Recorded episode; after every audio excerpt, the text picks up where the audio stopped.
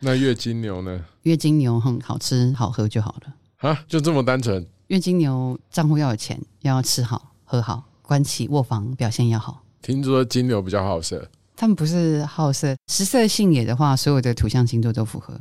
哦？你要知道，土象星座要负责人类不灭绝啊，所以他们当然要一直 reproduce 啊。为什么土象星座要负责这个？因为物种要继续延续下去，这个是很务实的问题啊。哦，我懂了。对，月亮在金牛这个位置是比较我们所谓要生的位置，所以月亮金牛的人，他们不是属于巨蟹座那种情绪化的波动，但是他是有情绪的，因为月亮金牛的人反射弧很长，所以他可能三天之后才发现，但是他其实是受到影响的，只是他发现的时间比较晚，可能他身边的人会先发现，会觉得他怪怪的。或者是觉得他有一些什么暗涌的东西，对，因为他月亮在金牛的人其实是非常敏感的，所以也是要吃好喝好喂好这样子，这样他就比较不容易出事。